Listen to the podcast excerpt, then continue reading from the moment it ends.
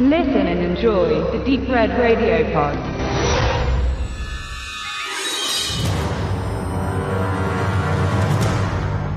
Ein Paar fährt des Nachts durch das australische Hinterland, als auf einmal eine Rotte verängstigter Schweine panisch an ihnen vorbeizieht und nur wenige Momente später machen die beiden auch Bekanntschaft mit deren artverwandten Grund für das nächtliche Erschrecken. Man kann sich sicher denken, dass sie diese Begegnung nicht überleben und natürlich sind sie auch nicht die einzigen, die im Verlaufe des Films ins doch recht satte Gras Queenslands beißen. An dieser Stelle wird der gut besehene Horrorfan sich sicher aufmerken und rufen, boah, hatten wir das nicht schon? Und ohne zu wissen, dass bei diesem Aufschrei bereits der Filmtitel gefallen ist, kann man demjenigen nur beipflichten, ja, da war schon mal was. Denn am Ende geht es zwischen Mensch und Bostonvieh doch immer um Fressen und gefressen werden. Denn Kinderfilme aller Rennschwein Rudi Rüssel und ein Schweinchen namens Babe bleiben die wenigen Vertreter einer verzehrfreien Koexistenz zwischen den beiden Allesfressern. In 99,9% der Fälle, nagelt mich bitte hier nicht auf die Zahlen fest, ist die Abfolge der filmischen Nahrungskette ganz der Realität entsprechend aber stark den Menschen begünstigend und das Schwein landet am Spieß, im Schnitzel oder ganz allgemein auf dem Teller. Da das Essen im Film oft eher Nebensache und selten Haupthandlungsaufhänger ist, nehmen wir es oft beiläufig hin, es sei denn, wir befinden uns in den 0,1 Prozent der Fälle, in denen die menschliche Bevölkerung auf ziemlich schweinige Art reduziert wird, wobei wir nun fast bei Bohr und seinen Vorfahren angekommen wären. Denn manchmal fressen Schweine auch Menschen und wenn man so will, hat sich zu diesem Phänomen auch schon ein Untergenre des Tierhorrors herausgebildet, wobei dessen Vertreter eine ziemlich kleine Population bilden. In diese inkludiere ich jetzt mal nicht Filme und Serien wie Hannibal oder Deadwood, auch wenn dort gern hungrige Hausschweine zur Entsorgung unliebsamen Humanmaterials zu Rate gezogen werden. Nein, das Genre wird definiert durch den Umstand, dass wahlweise Saueber, Bacher oder Keiler auf Menschenjagd gehen und ihre Opfer mehr oder weniger explizit aus der Welt schaffen, bis sie dann am Ende selbst meist doch in die ewigen Jagdgründe eingehen. Und das eigentlich immer nicht minder spektakulär. Ihr erinnert euch sicher an Razorback, Kampfkoloss der Hölle und sein titelgebendes Monsterwildschwein, das im effektgeladenen Finale seinen Meister in Form eines riesigen Fleischwolfes findet, nachdem es aber freilich vorher reichlich im australischen Outback die Sau herausgelassen hat. Highlander-Regisseur Russell Mulcahy's Horrorfilmdebüt aus dem Jahre 84 bildet so etwas wie das Genre Urschwein, welches seinerseits ein indirekter Nachfahre von Spielbergs Weißem Hai aus dem Jahre 1975 war dem Begründer der klassischen Tierhorrorfilm-Spezies überhaupt.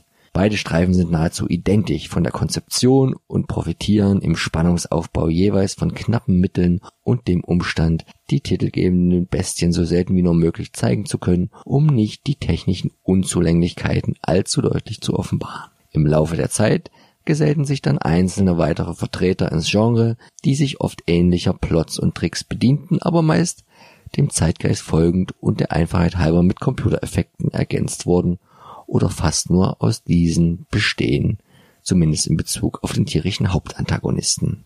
Da es hier den Rahmen sprengen würde, will ich nur ein paar dieser Vertreter nennen und in der Review zu Bohr dann lediglich hin und wieder die Parallele zu Razorback ziehen. Die Gründe sind offensichtlich, aber dazu gleich mehr. Der Chronologie folgend hier noch die Titel. Da hätten wir Pickhand aus dem Jahre 2008 inszeniert von Chris Isaac, der den Grundplot allerdings um so einige Handlungsschwerpunkte ergänzt und die eher klassisch angelegten Prey vom Jäger zur Beute oder im französischen Original besser Poir von Antoine Blossier aus 2010 sowie den koreanischen Beitrag der Keiler oder Shawu von Regisseur Yong Won Shin aus 2009. Zwischen Razorback und den genannten Filmen und dann wieder in der Zeit bis zu Bois 2017 passierte nicht viel im Genre, auch wenn diese Auflistung natürlich keinerlei Anspruch auf Vollständigkeit erhebt und ich in diesem Zuge mich über jede weitere Nennung schweinischer Streifen eurerseits freue.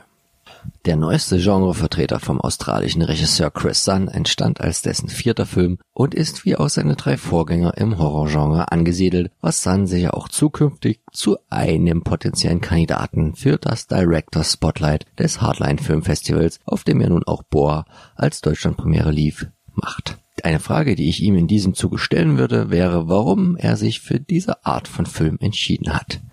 Mich würde nicht wundern, wenn die Antwort etwas mit der Vorbildfunktion seines Landsmannes Russell Mackay und dessen filmischen Output, insbesondere natürlich Razorback, zu tun hätte. Denn als dieser 1984 das Licht der Welt erblickte, dürfte Sun, dessen Vorname Erwartungen weckend auf den großen Christopher Lee zurückzuführen ist, noch nicht das Alter gehabt haben, um einen Film dieser Bauart zu konsumieren. Also ein Alter, in dem es umso verlockender ist, Filme wie Razorback heimlich zu sehen und diese sich dann unwiderruflich ins filmische Langzeitgedächtnis einbrennen.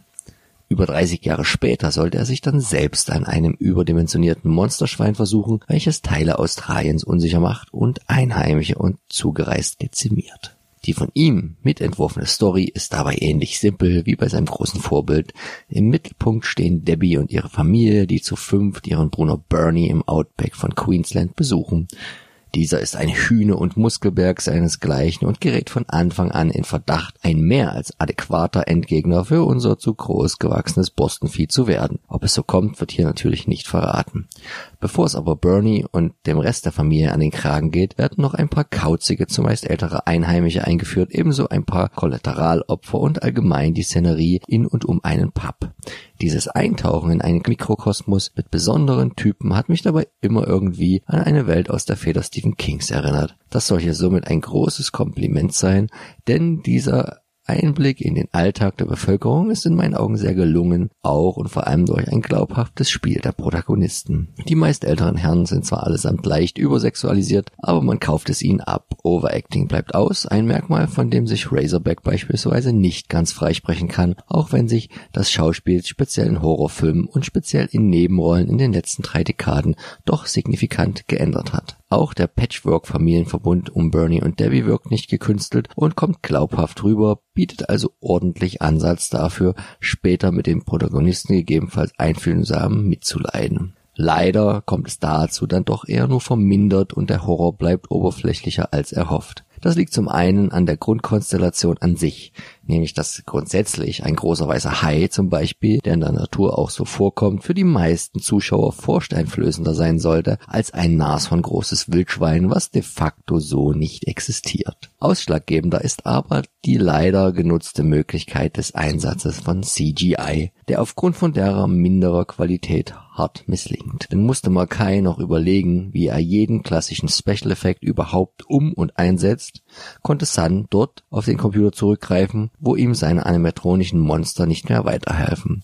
Dabei sind diese handgemachten Effekte qualitativ über jeden Zweifel erhaben, ähnlich wie bei Razorback und in ihrer Wirkung aber eher bedächtig und schwerfällig. Während Mackay nach der Devise The less you see, the more you get verfahren musste und damit auch gut fuhr, um Geschwindigkeit und Dynamik zu simulieren, verfehlen in den Momenten, wo bei Bohr ein schneller Schweinekiller gezeigt wird, diese voll ihre Wirkung. Das ist vor allem in der Anfangssequenz zu sehen, richtig ärgerlich, aber im Finale, das zudem mir auch ein wenig zu klassisch und zahnlos daherkommt. Ihr werdet merken, was ich meine. Somit bleiben Razorback und Boar in der Endabrechnung für mich Kopf auf und ähnlich wichtige Genrevertreter, auch wenn sie ihre Stärken und Schwächen komplett in anderen Bereichen haben. Boar in der Inszenierung des Alltäglichen und Razorback bei den Horrorszenen, bei denen sich freilich auch Malkais damalige Erfahrung als junger, aber angesagter Videoclip-Regisseur widerspiegelt, die gut auf das Genre adaptierbar war, vor allen Dingen im visuellen Sinne.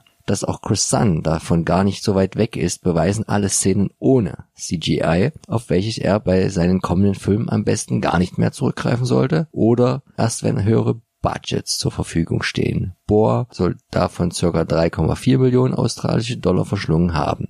Wie viel davon in die Gage von Bill Mosley ging, aus Das Haus der Tausend Leichen und The Devil's Reject bekannt, ist nicht weiter verbürgt. Allerdings dürfte es sich bei ihm wohl um den namhaftesten Darsteller im Cast handeln. Die beeindruckendste Figur macht hingegen 2,8 Meter Koloss Nathan Jones in der Rolle des Bernie, der auch kein ganz Unbekannter mehr im Filmzirkus ist, spielte er doch schon große kleine Rollen in Troja, Conan, dem Remake oder Mad Max Fury Road. Der ehemalige Gefängnisinsasse, Kraftsportler und Wrestler ist dabei auch für die gelungenen humoristischen Einlagen des Filmes zuständig, wenn er zum Beispiel während der Fahrt Vanilla Ices Ninja Rap intoniert. Er stellt übrigens nicht die einzige Verbindung ins Mad Max-Universum dar, denn mit Steve Bisley und Roger Ward, Stichwort Fifi, treten hier bei Bohr auch zwei Darsteller aus dem ersten Teil der Reihe auf. Und um noch ein letztes Mal die Brücke zu Razorback zu schlagen, soll auch der kurze, aber prägnante Kneipenauftritt von Chris Haywood als alternde Schnapsdrossel erwähnt sein, denn er spielte bereits 1984 mit und bekam es da in der fiesen Rolle des Kängurujägers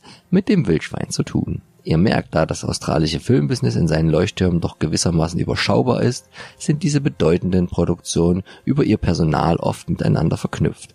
Ob Boa irgendwann mit diesen auf einer Stufe steht, ist zu bezweifeln, was ihm aber trotzdem nicht den Status eines insgesamt doch guten Filmes aberkennt, gedreht von einem Regisseur, der nicht nur im Genre sicher noch von sich hören lassen wird.